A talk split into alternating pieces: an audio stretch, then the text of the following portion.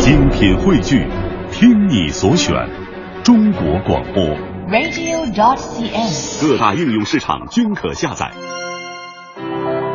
观点、解析、分享，带上你的思想，观点碰撞。观点一下今日话题：犯了错儿就要被人肉搜索，您支持吗？九五年的一个小伙子办了件错事儿，结果没想到的是，他就被人肉搜索了。事情是这样的，这位小伙子在景区里面带微笑的坐在女红军的雕像上，并且摆出了拍照的姿势。然而这一幕就被网友拍下来传到了网上，结果很多人看到这个情景之后都十分气愤，纷纷谴责该男子行为不雅，简直没修养。事情发生之后呢，小伙子被吓得赶紧承认错误，并书写书面道歉信，向全县人民公开道歉，向全国人民公开道歉。不过这一下问题就来了，对人肉搜索这事儿您怎么看？今天的两位评论员朱毅老师支持，程峰老师反对，您的观点又是什么呢？观点约架等您说话，今天的奖品继续送哦。奖品先放在一边哈，先来说说今天咱们这样一个话题，关于人肉搜索的。呃，您可以参与我们的话题呢，在微信上找到一个公共账号，叫做“文艺之声”啊，加为好友之后就可以把您的留言发过来。您是什么观点呢？我们今天请来老两位老师啊，刚才短片里也说过了，朱毅老师呢是支持人肉搜索的，而程峰老师是不支持人肉搜索。咱们呀，先从不支持的这一方听起。程峰老师为什么不支持呢？吴起县十八岁的待业青年李某呢，在红军铜像上攀爬照相这件事情，我觉得进行一定程度的批评教育，甚至是惩戒，都是应该和合理的。但是如果是进行人肉搜索的话，就大可不必了，因为人肉搜索在这件事情上其实起不到任何的积极的正向的作用。大家来看媒体在报道这件事情的时候，用的是待业青年李某，而不是用的真实的姓名，并且在照片的使用上呢，也把这个李某的面部、眼部呢进行了遮挡。实际上，媒体报道事情并不是针对李某这个个体、这个人到底是谁，而是针对这种行为和这种现象的一种公开的监督。所以，对于公众来说，呃，李某是谁？呃，哪怕他是一个官二代或者是一个这个富二代，其实本身都没有太大的意义，因为他已经是一个十八岁的成人的这样一个青年，要对自己的行为来负责。那么，大家所关注的应该是对于历史、对于红军的这样的一种历史态度。所以在处理这样一件事情上，如果用这种人肉搜索的方式，比如你检搜索出来啊、他到底是哪个单位的，然后这个曾经干过什么，家里面的条件，住在哪儿，这样一系列的信息，其实对于事件本身是没有更多的价值和意义的。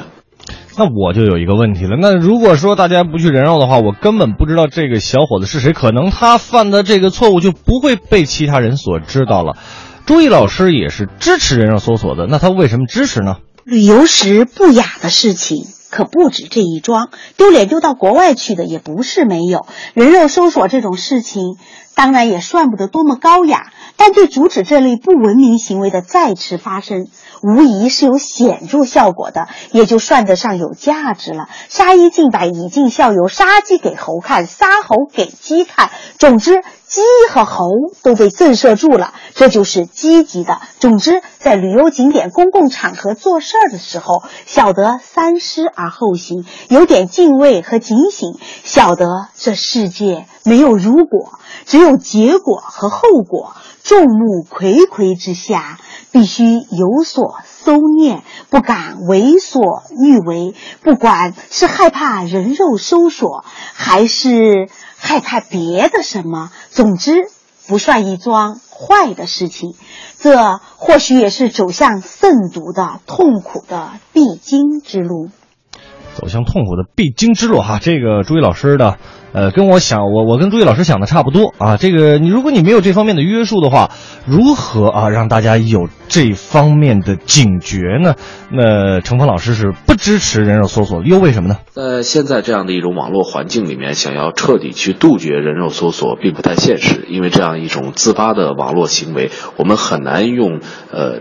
准确的这种规则去限定它，但是即使是这样，人肉搜索依然应该有最低的一个限度和一个要求，否则的话，我们普通的公民、普通的老百姓的这种隐私权就会受到非常严重的一个侵害。对于人肉搜索呢，我觉得在一定条件下可以适当的去进行，比如说对公权力的监督。拿这个公车私用来说哈，如果我们在这个呃不恰当的时间、不恰当的地点发现某官员。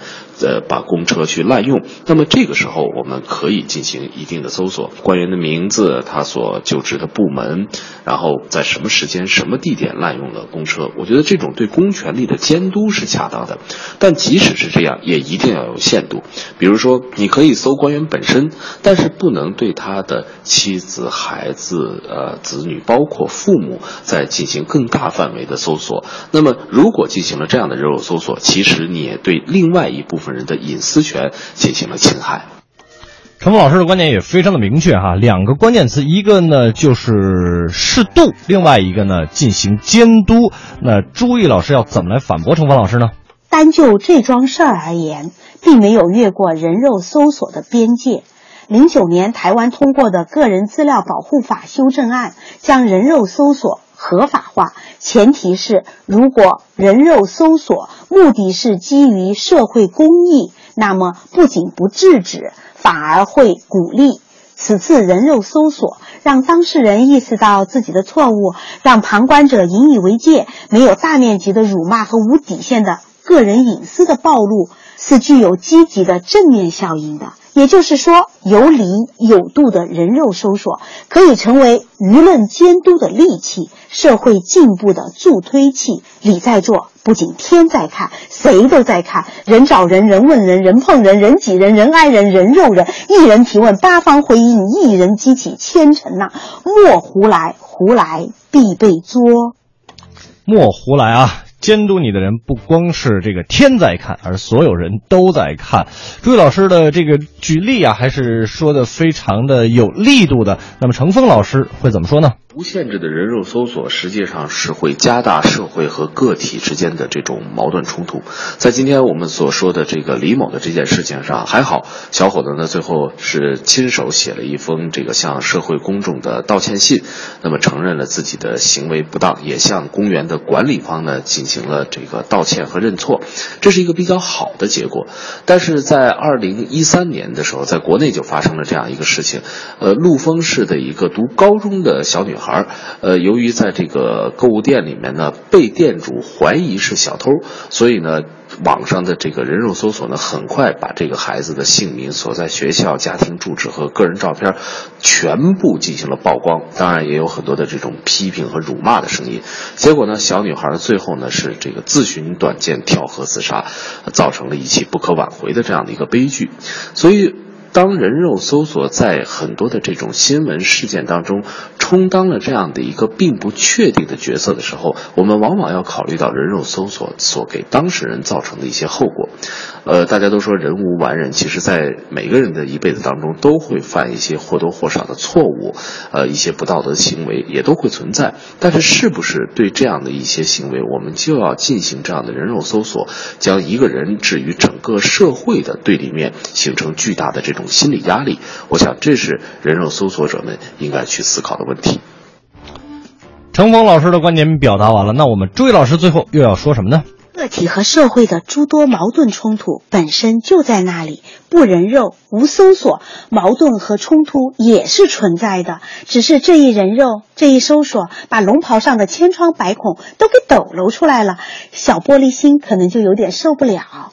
当然，人肉搜索是柄双刃剑，讲究刀法套路，讲究适可而止，过犹不及。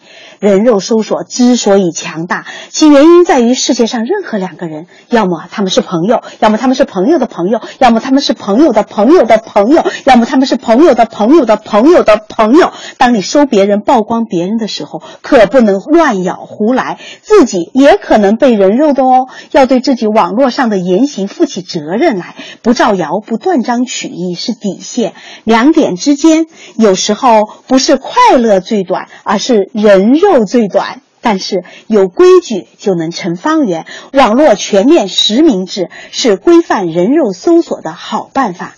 总之，人肉搜索不求最好，不求最肉，不求最短，但求最真和有爱。哎呀，我觉得朱毅老师最后说的非常好。虽然他是支持人肉搜索的，嗯但是不支持那种无限度、大面积的去搜索，一定要有个度。是，哎他也给了大家伙很多的这个提示和一些建议啊。没错哈，这个我们今天大家讨论的也非常热烈，而且今天会发现一半一半，嗯，一半支持这个人肉搜索，一半不支持人肉搜索的。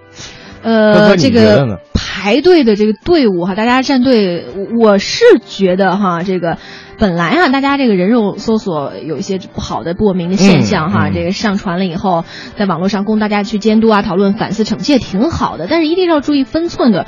如果你涉及人家个人隐私，甚至超越法律，甚至是可能引发一些人身伤亡，那就真的是得不偿失了。没错，啊其实说的也是一个度的问题啊。是我们来看一看大家的留言啊。飞进就说了，双刃剑吧，我觉得人肉搜索是这个中国必要的一个有益的补充啊。然后这个有一些人可能是反对的，呃，但是呢，还是得有良知。嗯，啊还有这个宁新伟也说说，应该把关注点放在行为上，而不是哪个人。嗯，对，对对于这个人肉搜索，您各位有什么看法呢？可以通过我们的微信公众账号叫做“文艺之声”来跟我跟五科说一说哈。刚才这个朱毅老师还把我们这个快乐两点之间快乐最短给改成了两点之间人肉最短哈。对呀这个也让人印象深刻啊。让人印象深刻啊！嗯这个我们今天跟大家讨论的是一个关于人肉搜索的这样一个话题。嗯呃，因为有一个小伙子呀，就是站在这个公园的女红军的雕像上，结果他，我看那个照片，他好像是坐在人家那个女红军的雕像上。对对对对，被拍下来之后嗯被网友传到网上，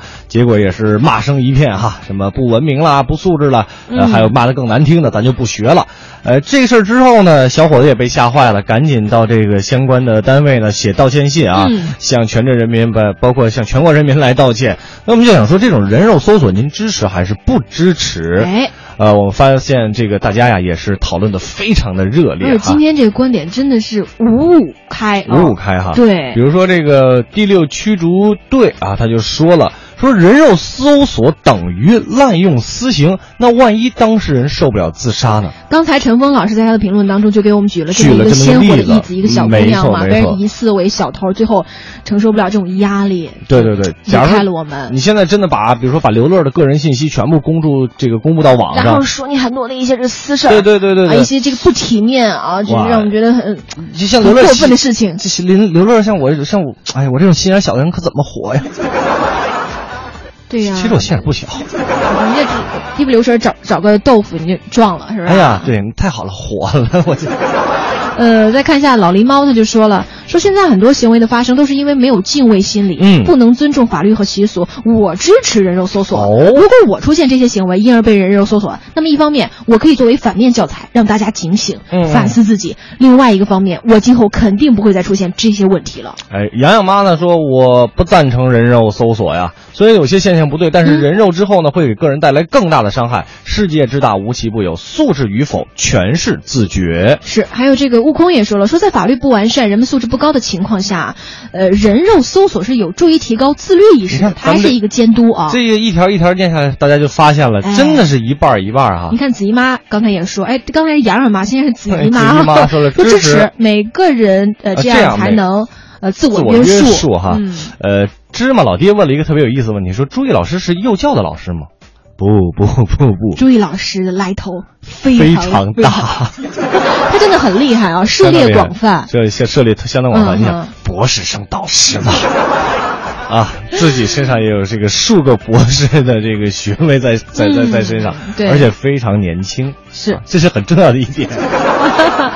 呃，看一下这个芒小果说，除非极特殊情况下作为嗯犯罪证据外，不会偷拍别人的。好像偷拍也不是一件光明正大的事情吧？不过我有一个特纠结的毛病，我在路上看见别人背书包的时候，书包带子拧巴着啊，我心里就会想伸出一百只小手来，就想特给人家弄平整了，那叫一个煎熬。呃，你这属于强迫症。你不但强迫你自己，你还强迫去去弄别人那书包袋子。纳兰明慧说了，要做了不可原谅的坏事呢，这种人一定要人肉他，哦让大坏蛋受到世人的谴责。没有给社会带来太大的危害的话，还是可以原谅的，孰能无过呢？嗯，包括爱索大的欧凌晨也说了，说支持人肉搜索，呃，比如一些不文明的这个新新闻，他觉得就应该狠狠的人肉搜索他们。不过搜索也要有一个度哈，不能什么都人肉，什么都说呢，侵犯到人家的隐私就不好啦。所以说，综上所述，我嗯觉得就是用一个字来总结我们今天要讨论的这样一个话题。你真是高人啊，一个字儿你觉得我说的有没有道理？度啊，还可以吧？这不是高人哈，就是我看完了大家的评论对嗯，就是度，呃，一定要有度啊，然后这叫什么？适度而为，不要过了。嗯你比如说，你就一件事情而进行搜索的话是没有问题的，但是你一下把人家家里边所有人都扒出来是吧？儿儿子是干嘛的？闺女是干嘛？老爹老娘是干嘛的？在哪儿上班？电话是多少？身份证号是多少？那就有点恶意为之了。所以说，我们可以监督，但是一定要有度。人肉只是一种方法，但绝对不是我们生活常要用的必备技能。嗯。